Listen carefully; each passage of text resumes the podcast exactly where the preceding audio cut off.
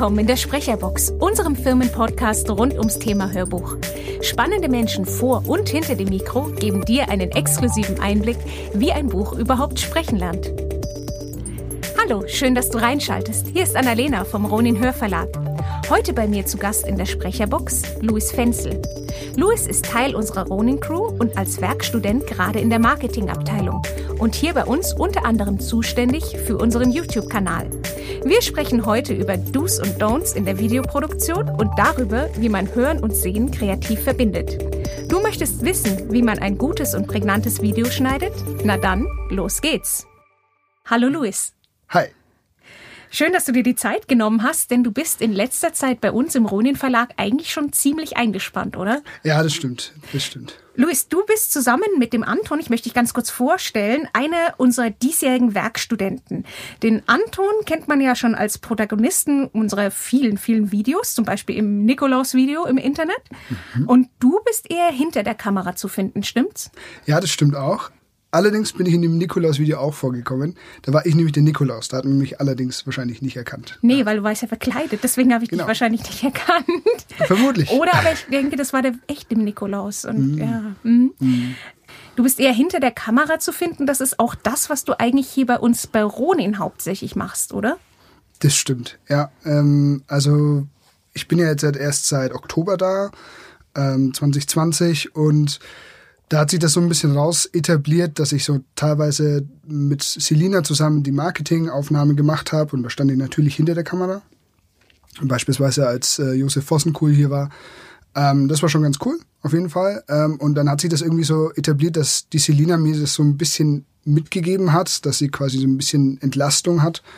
Ähm, und es ja, hat sich dann irgendwie so ergeben, dass ich dann äh, öfters mal so Aufträge bekommen habe, zum Beispiel jetzt vom Chef, ähm, ein bisschen mir was zu überlegen für Videos, Filme, die wir dann irgendwie umsetzen können in der Firma. Ja. ja, mega cool. Also schon wirklich sehr viel sozusagen, was dir hier äh, serviert wurde und was du angenommen hast. Ich würde gerne gleich drauf zurückkommen, aber zuerst habe ich eine Frage, nämlich wenn du jetzt sagst, du bist hauptsächlich hier und machst Video.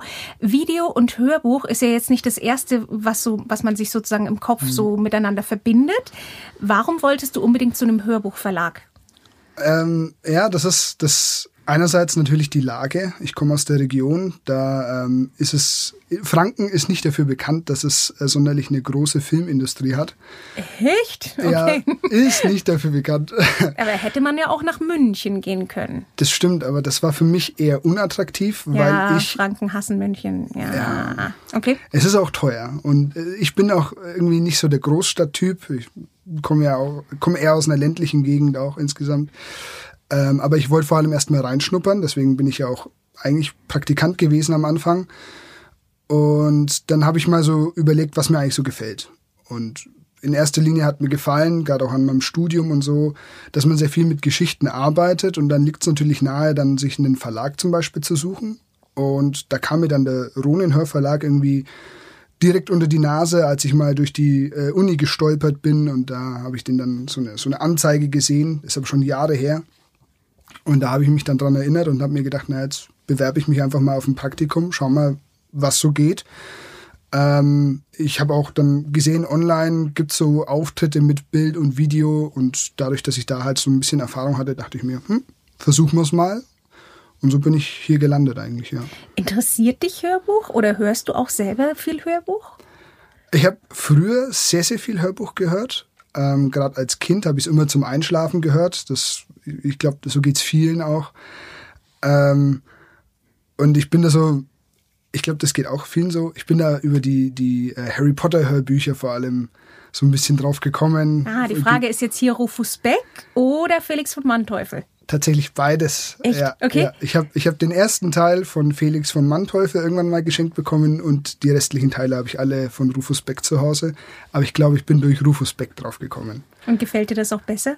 Äh, ist schwierig. Ist es, schwierig, oder? Ich, ich würde mich jetzt nicht festlegen. Ich glaube, mir gefällt das von Rufus Beck einfach deshalb besser, weil ich mich, weil das das erste war, was ich gehört habe. So, ich habe irgendwie mal Teil 4 oder so als erstes gehört und ähm, das Felix von Manteuffel danach und am Anfang war das dann so ein bisschen ungewohnt, aber dann dachte ich mir irgendwann so, hey, ist genauso cool eigentlich. Deswegen würde ich mich jetzt nicht entscheiden wollen. Ähm, wir wollen ja heute so ein bisschen über, über dich, also den Anton und dich, aber eben hauptsächlich dich äh, als Werkstudent sprechen. Und zwar, was man hier bei Ronin alles machen kann oder machen darf, wenn man hier zum Beispiel ein Praktikum macht. Wir haben ja gerade hier schon über Video gesprochen. Und du sagst, du kümmerst dich, äh, also du entlastest die Selina und du kümmerst dich hier ein bisschen um unsere Videoproduktion. In welchen Bereichen außer Social Media oder beziehungsweise bei welchen Dingen darfst du denn hier noch mitarbeiten und dich einbringen? Ähm, also es hat mit Social Media äh, angefangen, immer mal wieder so eins der Serien zum Beispiel von Instagram in the Box, was ja da äh, recht häufig hochgeladen wird. Hier mal da ein bisschen was geschnitten, dort mal ein bisschen ausgeholfen bei der Bildbearbeitung.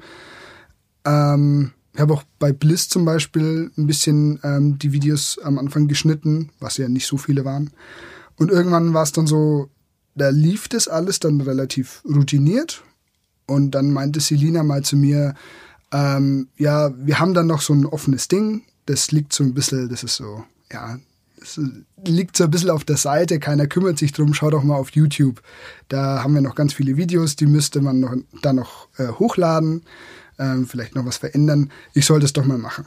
Und dann habe ich da halt so ein bisschen reingeguckt und ähm, mir sind dann so ein paar Sachen aufgefallen. Ich hatte einen Job an der Uni auch, wo ich auch mit YouTube ähm, gearbeitet habe und dann sind mir so ein paar Dinge aufgefallen, die man vielleicht noch verändern könnte und das habe ich dann der Selina halt vorgeschlagen. Und Selina war dann relativ schnell so dabei äh, zu sagen, ja Luis, dann übernimm das doch. und also das ist da wirklich so, ich war dann da Praktikant irgendwie drei Wochen hier und dann hieß es so, ja, du bist jetzt verantwortlich für YouTube. Viel Spaß dabei. Und dann war ich verantwortlich für YouTube.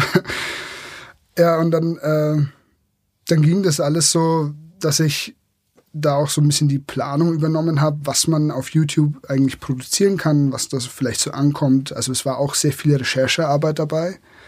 Aber ich würde mal sagen, für einen Praktikanten, der erst ein paar Wochen da ist, ist es schon sehr, sehr viel, was einem da ähm, gegeben wird an Verantwortung, ähm, wo man auch sehr frei ist ähm, in dem, wie man das dann umsetzt. Und ein anderes Beispiel war auch recht schnell, nachdem ich hier war, ähm, hat mich Stanley angeschrieben, also über unseren Server, ähm, mit einem Link, einfach nur ein Link. Ähm, ja, wir brauchen auch sowas. Und auf dem Link war ich dann und das hat dann äh, zu einem Video geführt, zu einer Verlagsvorstellung vom Argon Verlag. Äh, und das, in dem Gespräch kam dann so raus, ja, wäre eigentlich ganz cool, wenn wir auch so eine Verlagsvorstellung hätten. Mach dir doch mal Gedanken dazu. Und das sind dann so, so zwei große Projekte gewesen, an denen ich dann seitdem recht äh, ja, häufig, eigentlich dauernd äh, beteiligt war, zu tun hatte daran. Und die laufen auch immer noch. Und mittlerweile hat sich das auch so etabliert, dass ich wirklich YouTube komplett ähm, quasi übernehmen durfte. Ja. Auf das, was du bei YouTube so alles anstellst, würde ich gerne gleich eingehen. Mhm. Aber ich habe vorher noch eine Frage und das ist, wieso kennst du dich denn eigentlich so gut mit Videoproduktion und Videoschnitt aus? Das ist einerseits der Uni geschuldet, also meiner, meinem Studium. Da hatte ich mal einen Kurs. Ähm, das war einer der wenigen, vielen, eine der wenigen praktischen Kurse. Da ging es um äh, Filmregie und ich hatte irgendwann mal auch das ambitionierte Ziel, mal Filmregie zu machen, aber das habe ich da relativ schnell äh, sein lassen. Jedenfalls, da ging es darum, dass man einen Kurzfilm erarbeitet, Konzept, äh, Drehbuch und dann eben auch umsetzt mit vielleicht ähm, wirklichen Schauspielern. Da war man auch recht frei. Ähm, es ist dann quasi eine Studentenproduktion geworden und das hat mir total viel Spaß gemacht. Und da hatte ich dann so meine ersten Berührungspunkte mit dem ganzen praktischen Thema. Davor halt immer nur theoretisch und dann mal praktisch. Und da war ich irgendwie auch so ein bisschen angefixt. Und ähm, ja, als Student braucht man natürlich auch einen Nebenjob. Und dann habe ich mal so ein bisschen geguckt, was es so gab.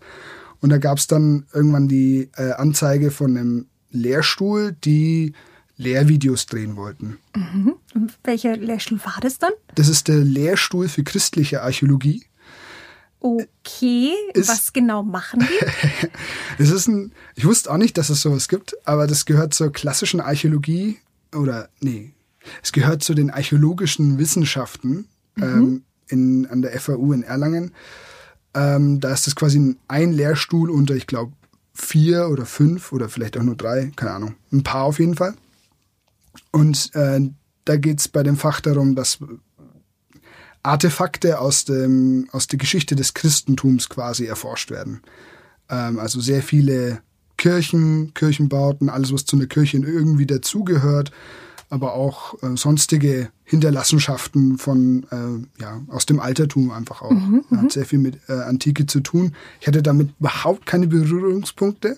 Hab allerdings einiges gelernt dadurch, weil ich halt diese ganzen Videos dann äh, mitproduziert habe. Und was, was ist denn auf diesen Videos zu sehen? Wie sie was ausgraben? Oder, oder ich kann mir das gerade gar nicht vorstellen. Die Idee war dabei, ähm, die Lehre so ein bisschen vor, naja, cooler und hipper zu machen. Genau, cooler und hipper zu machen. Mhm. Ans ansprechender, weil das doch ein sehr kleines Fach ist und erstmal trocken klingt, sind wir ehrlich. Da gab es einerseits die Videos, wo ich nicht beteiligt war. Das waren äh, so im Zeichentrickstil gehaltene Präsentationen, also schon sehr wissenschaftlich, aber versucht unterhaltend. Gibt's auch auf YouTube übrigens alles. Ähm, und das, wo ich dann wirklich beteiligt war, waren dann diese äh, die Videoproduktionen oder tatsächliche Filme waren es schon eigentlich fast, ähm, die dann so dokumentarischen Charakter hatten, dokumentarfilmmäßig. Ähm, da hatten wir zum Beispiel eine Produktion, die war auch ähm, ein bisschen, sollte ein bisschen lustiger sein, ein bisschen noch unterhaltender und nicht bloß bloßer Input. Da haben sich tatsächlich ein paar arme Studenten, die an dem Lehrstuhl auch angestellt waren, die wurden dazu verpflichtet, sich zu verkleiden, ähm, haben dann aufwendige Maske bekommen und alles.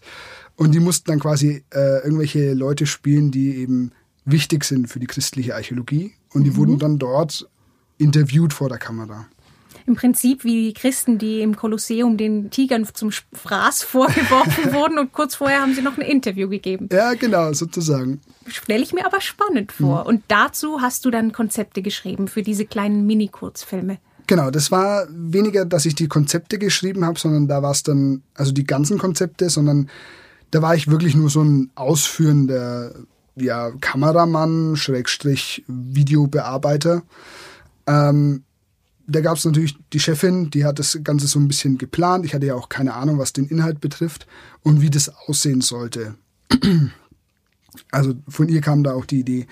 Und ich war dann daran beteiligt, wie wir das jetzt filmisch quasi dann einfangen.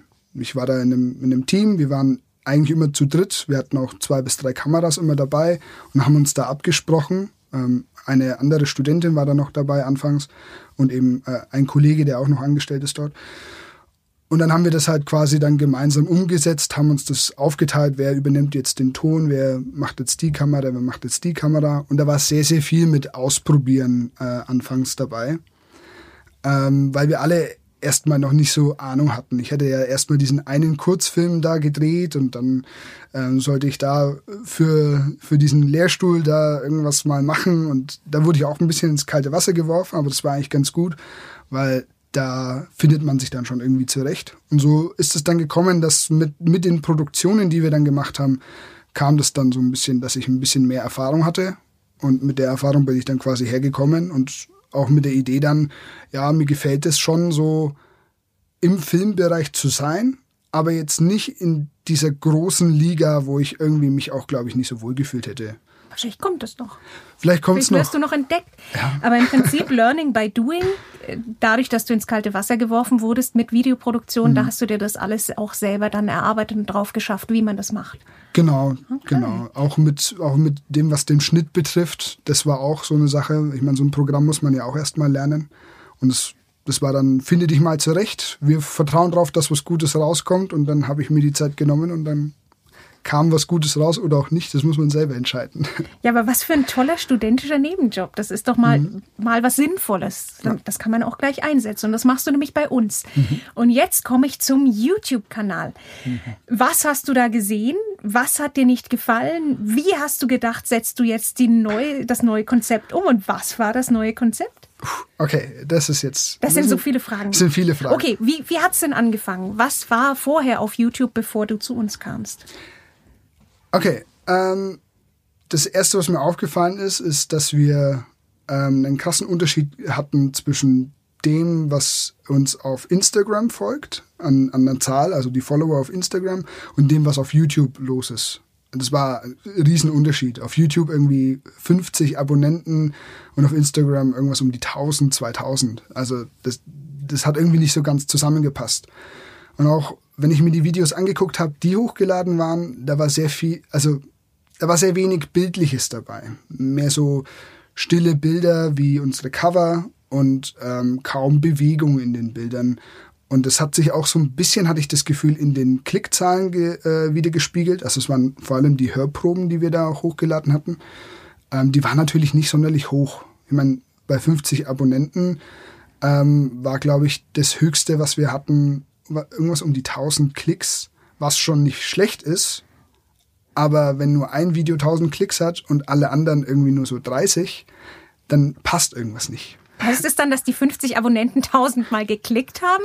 Oder aber haben die 50 Abonnenten geklickt und haben ihre, ihren Freunden gesagt, die sollen auch mal sich das anhören? Mhm. Wie darf ich mir das vorstellen? Ja. Werden die Klicks gezählt, äh, je nachdem, wie oft du es anklickst oder nur ein einziges Mal? Also theoretisch könnte, könnte, könnten die Klicks auch von uns gekommen sein. Also wenn jeder von uns irgendwie 100 Mal draufklickt, dann haben wir ja auch schon fast 1000. Aber es hat natürlich keiner gemacht. Äh, also ich schätze mal, es lag einfach auch so ein bisschen an dem Hörbuch. Also mhm. Leute haben das vermutlich, schätze ich jetzt mal, gegoogelt, ähm, sind auf YouTube gegangen. YouTube ist übrigens die zweitgrößte Suchmaschine mittlerweile. Habe ich mal gelesen, gehört. Ähm, und dann sind die halt wahrscheinlich darauf gekommen. Ähm, es, war ein, es ist ein Fantasy-Hörbuch, äh, Die Lügen des Locke Lamora, äh, Teil 1 von der Serie, glaube ich sogar. und dicht gefolgt danach waren halt so Interviews mit ähm, Sprechern von uns, zum Beispiel Uwe Teschner, ähm, aber auch das Interview mit Pierce Brown, die haben halt hervorgestochen. Und es waren natürlich auch so ein bisschen besondere Videos, weil man sieht vielleicht nicht jeden Tag ein Interview mit Pierce Brown oder mit äh, Uwe Teschner. Ähm, aber das war halt nicht der Content, den wir so normalerweise hochgeladen haben.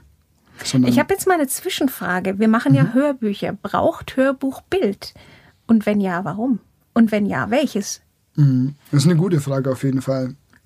Ich glaube schon, ähm, auch wenn Hörbuch ja ein Audiomedium ist, zeigt, zeigt es doch dadurch, dass wir eben unseren Hauptkontakt ja, zu unseren Fans und zu den Leuten haben, die eben Fans von unseren Hörbüchern sind, äh, das, das haben wir ja über Instagram. Und Instagram ist ja eine Plattform, die nur Bild zulässt im Grunde. Und es zeigt eigentlich, dass Bild und Hörbuch sich auf jeden Fall nicht ausschließen, sondern auch irgendwie, ja, sich vervollständigen können, so in gewisser Weise. Und ich glaube, der Mensch ist im, immer so ein bisschen ein Augentier. Und ähm, auch wenn man oft sagt, zum Beispiel, man soll ein Buch nicht nach seinem Cover beurteilen, ist es ja bei Hörbüchern vermutlich das Gleiche. Wenn das Hörbuch ein cooles Cover hat, dann ist man eher gewillt, mal reinzuklicken zum Beispiel.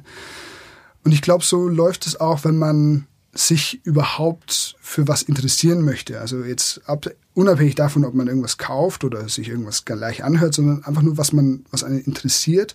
Ich glaube, wenn es einen optisch anspricht, dann ist es gleich schon mal ein Level höher in dem, dass man wirklich sich damit beschäftigen möchte dann am Ende. Also ich glaube, das Hörbuch selbst braucht natürlich kein Bild, weil wenn man es hört, dann, dann schaut man das nicht an. Aber um zum Hörbuch zu kommen, braucht man vielleicht ein Bild. Muss man angeteasert werden sozusagen. Genau. Mhm. Okay, dann kommen wir nochmal zurück zu dem Bild, das du machst für die Hörbücher auf YouTube. Was ist da dein Konzept? Das ist gerade noch so ein bisschen im äh, sich entwickeln. Oh, aber magst du es mit uns, mit uns teilen? Ja, okay, klar. Ähm, es gibt auf YouTube mittlerweile so einen kleinen eigenen Bereich mit seiner eigenen Fan-Community, wo immer wieder Videos hochgeladen werden und die Leute das auch angucken. Und das ist echt eine coole Sache. Das äh, wird dann immer so Booktube genannt. Ähm, Gibt es im Deutschen wie im Englischen. Und da geht es halt darum, dass äh, Influencer sich ja mit ihren Fans, mit ihren Followern, Abonnenten über Bücher austauschen. Es ist dann meistens in der Form, es wird ein Video hochgeladen, wo dann diverse Bücher vorgestellt werden, die derjenige, der YouTuber, die YouTuberin äh, jetzt als nächstes lesen möchte oder gelesen hat. Ähm, und oftmals gibt es dann auch Rezensionen und so weiter. Gepaart wird das Ganze dann häufig mit so Fanboxen, die ähm, ja, ausgepackt werden und gezeigt werden. Ein Unboxing sozusagen. Genau, mhm. Unboxing-Videos. Ähm, und die Leute tauschen sich dann über diese Stories aus und über die Bücher und geben sich Tipps und so weiter. Es ist echt eine coole Community. Und meine Idee war es eben, da auch in diese Richtung zu gehen. Allerdings natürlich nicht aus dem Blick von jemandem, der das konsumiert, was äh, wir ja eigentlich produzieren, sondern wirklich aus der mit der Idee, als Verlag an die Leute zu treten, die dann letztlich die Hörbücher sich anhören. Und das ähm, dazu hatte ich mir überlegt, könnten wir das, was wir haben, so ein bisschen zusammenpacken und weiterentwickeln. Mhm. Also zum Beispiel, wir hatten Hörbücher, äh, wir hatten Hörproben hochgeladen auf YouTube. Ähm, wir haben In-the-Box-Videos hochgeladen, wo man Ausschnitte sieht mit den äh, Sprechern, die was vorlesen und Interviews. Das waren so die drei großen ja, Videoformate und sind es auch noch auf Instagram zum Beispiel. Und die Idee ist es jetzt, diese drei zusammenzupacken und in so ein Booktube-Format zu verfassen, zusammenzufassen. Ähm, ich werde dann wahrscheinlich das so machen, dass ich mich vor die Kamera stelle, also ich werde dann auch wahrscheinlich von hinter der Kamera vor die Kamera treten und dann diese Rolle einnehmen von diesem Influencer in Anführungszeichen, ähm, über spezielle Bücher sprechen, meistens dann vielleicht neue, aber auch welche, die wir schon haben. Und da dann Insider-Infos zu geben, die wir als Verlag haben, die jemand, der das Hörbuch dann am Ende vielleicht kauft oder anhört, noch nicht hat. Wie zum Beispiel ein Interview mit Uwe Teschner oder mhm. ähm, ja, ein Ausschnitt aus, aus der Sprecherbox zum Beispiel. Mhm. Ähm, und das ist sozusagen die Idee, so eine Art Rezension zu geben und den Leuten ähm, einen Leitfaden an die Hand zu geben, was sie sich anhören können, für wen welches Buch, Hörbuch was ist. Und zeitgleich das zu würzen mit einer unterhaltenden Brise von ja, Sprechermaterial und alles, was so dazugehört, was man halt als Verlag äh, so in seiner Umgebung hat, was mhm. dazugehört zum Hörbuch. Und wenn du jetzt diese Konzepte ausarbeitest oder auch die Videos sozusagen produzierst, gibt es da irgendwas, worauf du achten musst? Oder gibt es da irgendwelche No-Gos, was du auf gar keinen Fall machen darfst? Videos generell oder jetzt auf jetzt YouTube? Genau auf YouTube. Also worauf man achten muss, sollte, ist, dass eben ein Gesicht zu sehen ist. Ähm, das wird es eigentlich ganz oft, ähm, wird es einem gesagt, äh, man, man liest es oft, man hört es oft. Und das sind auch, wenn man mal drauf guckt, die erfolgreichsten Videos. Jemand steht vor der Kamera und erzählt irgendwas und bringt da seine gute Laune auch so ein bisschen rüber. Ähm, zeitgleich ist es wichtig, dass natürlich sich was im Video tut. Also es muss sich was bewegen. Ein Video ohne Bewegung ist ja im Grunde ein Bild. Und das, das ist ja nicht das, der Sinn hinter dem Video. Das heißt, es macht auf jeden Fall Sinn, sich zu überlegen, wen man vielleicht oder ob man sich ein Gesicht raussucht, was unseren Verlag so ein bisschen repräsentiert. Mhm. Und darauf musste ich natürlich achten, zu schauen, dass wir jemanden vor die Kamera stellen, der dann das, was wir eigentlich vermitteln wollen, auch an den Mann bringt ja, mhm. oder an die Frau. Ähm, also das sind auf jeden Fall zwei sehr, sehr wichtige Dinge. Natürlich sollte man darauf achten, dass der Content passt. Also äh, YouTube achtet zum Beispiel sehr darauf, dass nichts ist, was irgendwelche ja, anstößigen Meinungen wären oder schlecht für Kinder in irgendeiner Weise. Also keine Ahnung, ein Splatter-Video wird man nicht hochladen dürfen. Das wird relativ schnell zensiert. Und dadurch, dass wir sowas natürlich auch nicht hochladen und auch nicht hochladen wollen. Ich glaube, wir haben auch gar kein Splatter-Hörbuch. Also, genau. Ja. Aber, aber, mhm. aber, das wäre was, was, was ein absolutes No-Go wäre von den YouTube-Richtlinien her.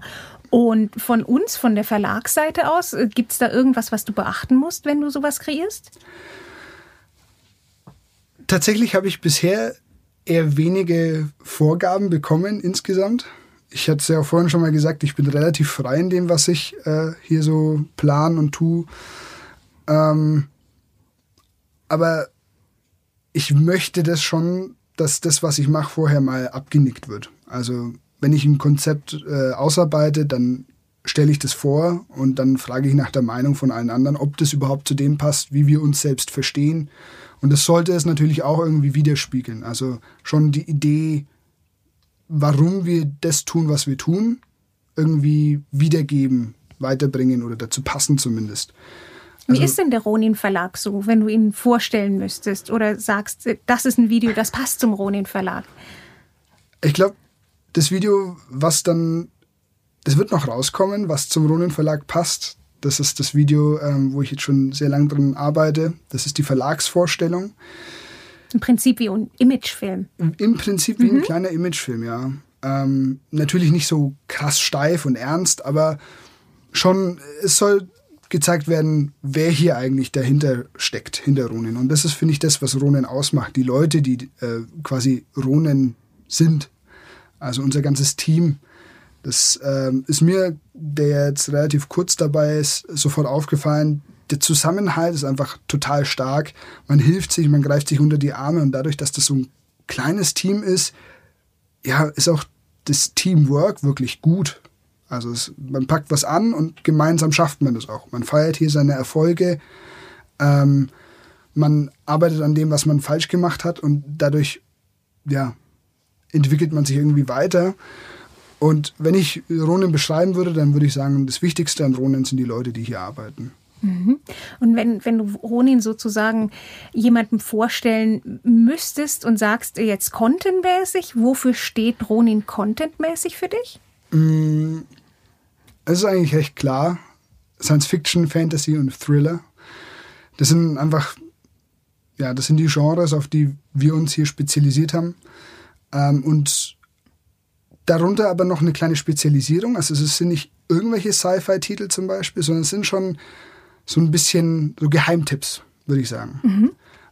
Die Titel werden ja auch nicht nur danach ausgesucht, ob sie jetzt erfolgreich waren oder nicht, ob sie ähm, gute Bewertungen haben oder nicht. Klar, das spielt mit rein.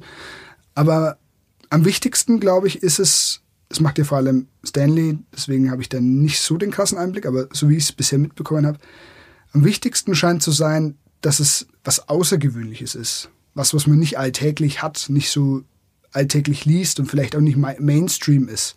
Und ich glaube, das macht das Ganze nochmal aus. Also Thriller, aber nicht unbedingt ein Fitzek, sondern vielleicht irgendein Autor, von dem man noch nie gehört hat. Und dann hört man sich an und dann denkt sich, boah, cool. Also im Prinzip wie ein Arthouse-Hörbuchverlag.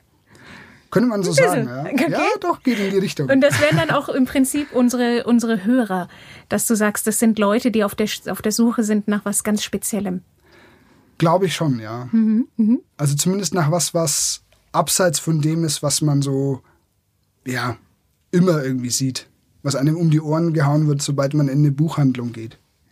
Würdest du sagen, das ist auch, wenn es lustig wird sozusagen, dann kommt es gut an? Oder wie wird denn ein Video lustig und spannend, deiner Erfahrung nach? Das ist eine gute Frage. wie wird ein Video lustig und spannend? Ähm, also, es kommt natürlich einerseits darauf an, was derjenige, der da vor der Kamera steht, eigentlich tut. Also wenn der halt nicht lustig ist, dann ist das ganze Video nicht lustig, wenn er es versucht. Das ist wie, wie wenn ein Comedian auf einer Bühne steht, seine Witze erzählt und keiner versteht sie. Ähm, also auf jeden Fall derjenige, der da performt, muss halt einfach irgendwie ja, einen gewissen Humor ansprechen, damit die Leute das witzig finden. Und von der Produktionsseite her, worauf muss man da achten, damit es interessant bleibt, das Video?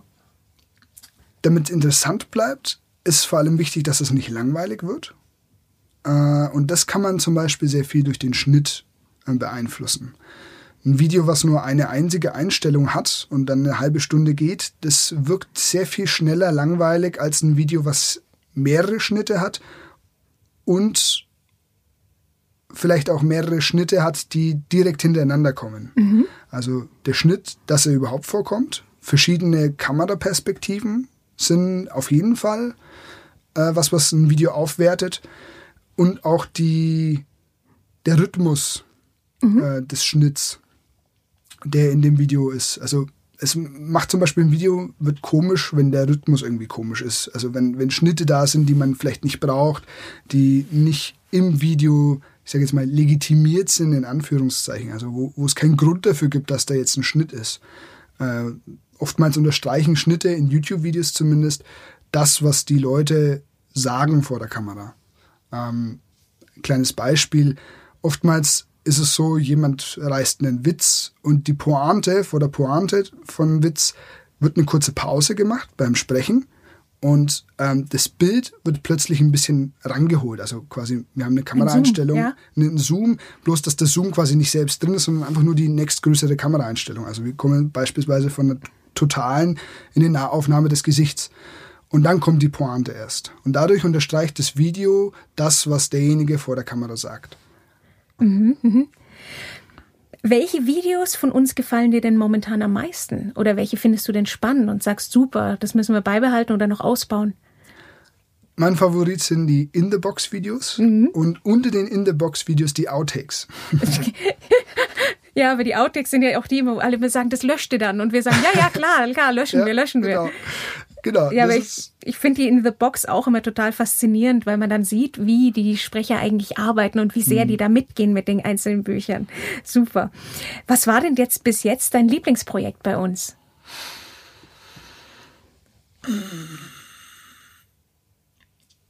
Lieblingsprojekt abgeschlossen oder noch im Gehen?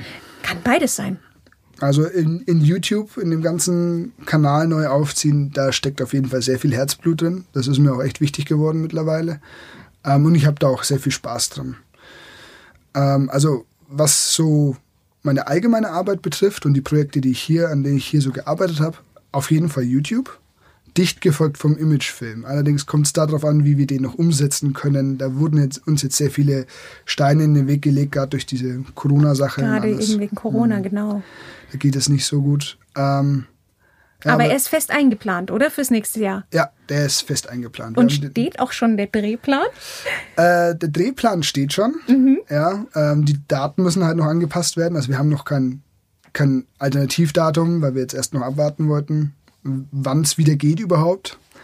Ähm, ich arbeite gerade noch, ähm, kleine Zusatzarbeit ähm, am Storyboard. Ich Mhm. bin nicht der größte Zeichner, aber ich versuche es zumindest. ja. Dann gibt's vielleicht auch irgendwann mal das Comic zum Film.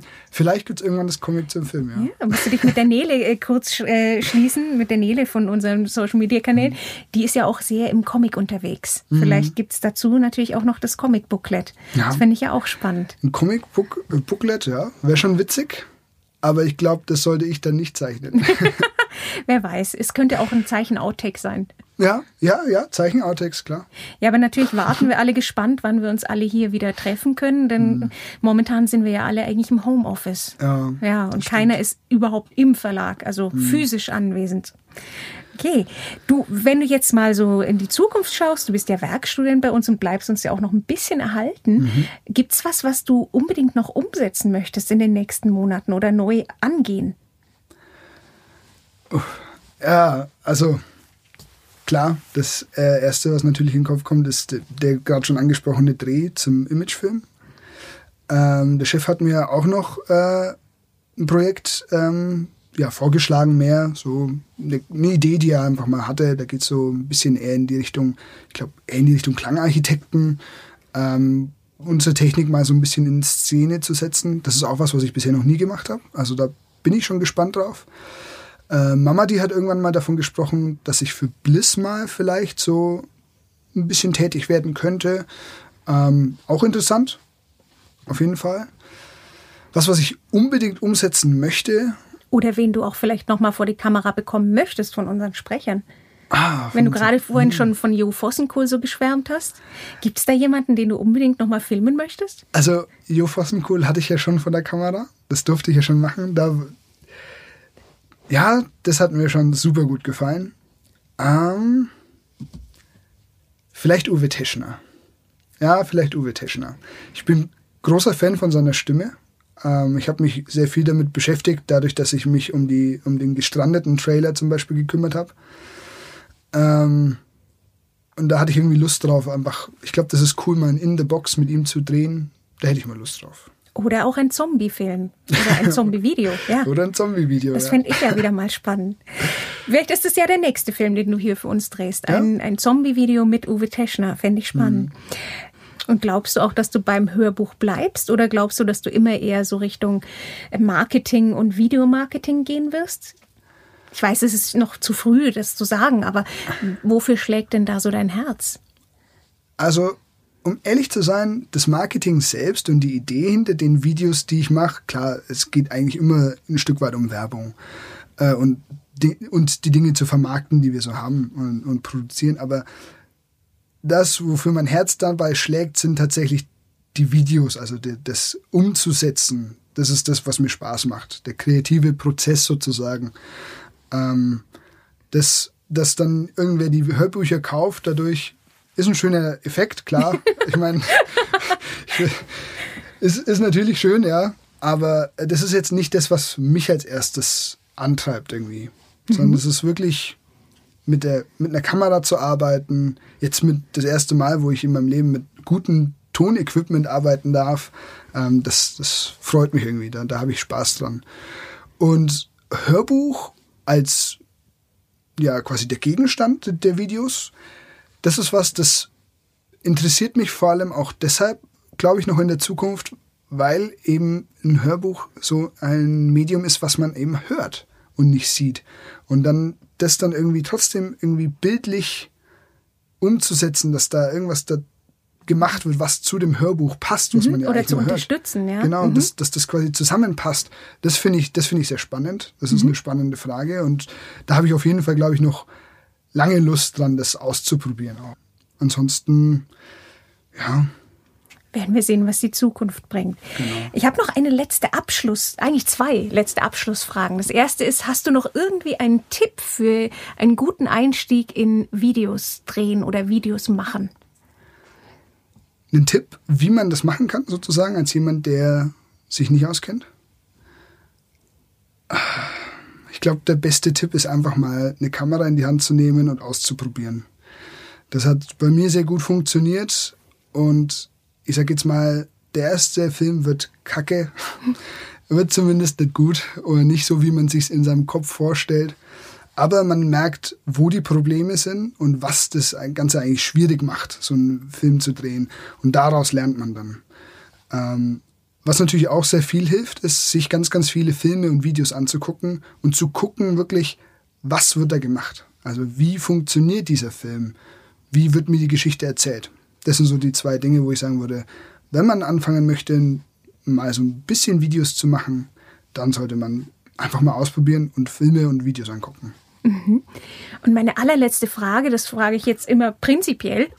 Hast du einen Hörbuchtipp für uns? Tatsächlich aktuell. Ähm, auch sogar für die Arbeit gehört. Ähm, Nele hat mir da den Tipp gegeben, hör doch da mal rein. Äh, Könige der Finsternis, mein absoluter Tipp. Finde ich grandios, das Buch. Ich bin, äh, ich bin übrigens leidenschaftlicher D&D-Spieler äh, und alles, was so mit... D&D's Dungeons, Dungeons Dun and Dragons. Genau, Dungeons ja. and Dragons. Pen and Paper Rollenspiele, alles, was da dazugehört. Also so richtig schön nerdig. Ähm, da bin ich großer Fan und Könige der Finsternis, das hört sich einfach an und vermutlich liest sich auch genauso wie einfach eine Gruppe von Pen and Paper Spielern, die da ein Abenteuer erleben. Und das ist einfach eine coole Ausgangssituation. Es sind äh, alte Abenteurer, die wieder zusammenkommen, aber eigentlich alle so ein bisschen ja, verweichlicht sind. Und das ist einfach, das macht einfach Spaß, das ist witzig, das hat einen tollen Humor. Es ist ja, actionreich, spannend. Ich kann es bloß empfehlen. Ich bin großer Fan davon geworden. Cool. Vielen Dank für den tollen Tipp und danke dir, Luis, dass du dir die Zeit genommen hast für dieses schöne Gespräch. danke. Gern. Louis Videokreationen kannst du natürlich auf unserem YouTube und anderen Social Media Kanälen ansehen. Wir freuen uns natürlich auch immer über Feedback zu unseren Projekten und Aktionen. Entweder direkt unter dem Video oder unter www.ronin-hörverlag.de. Vielen Dank fürs Zuhören und bis zum nächsten Mal in der Sprecherbox.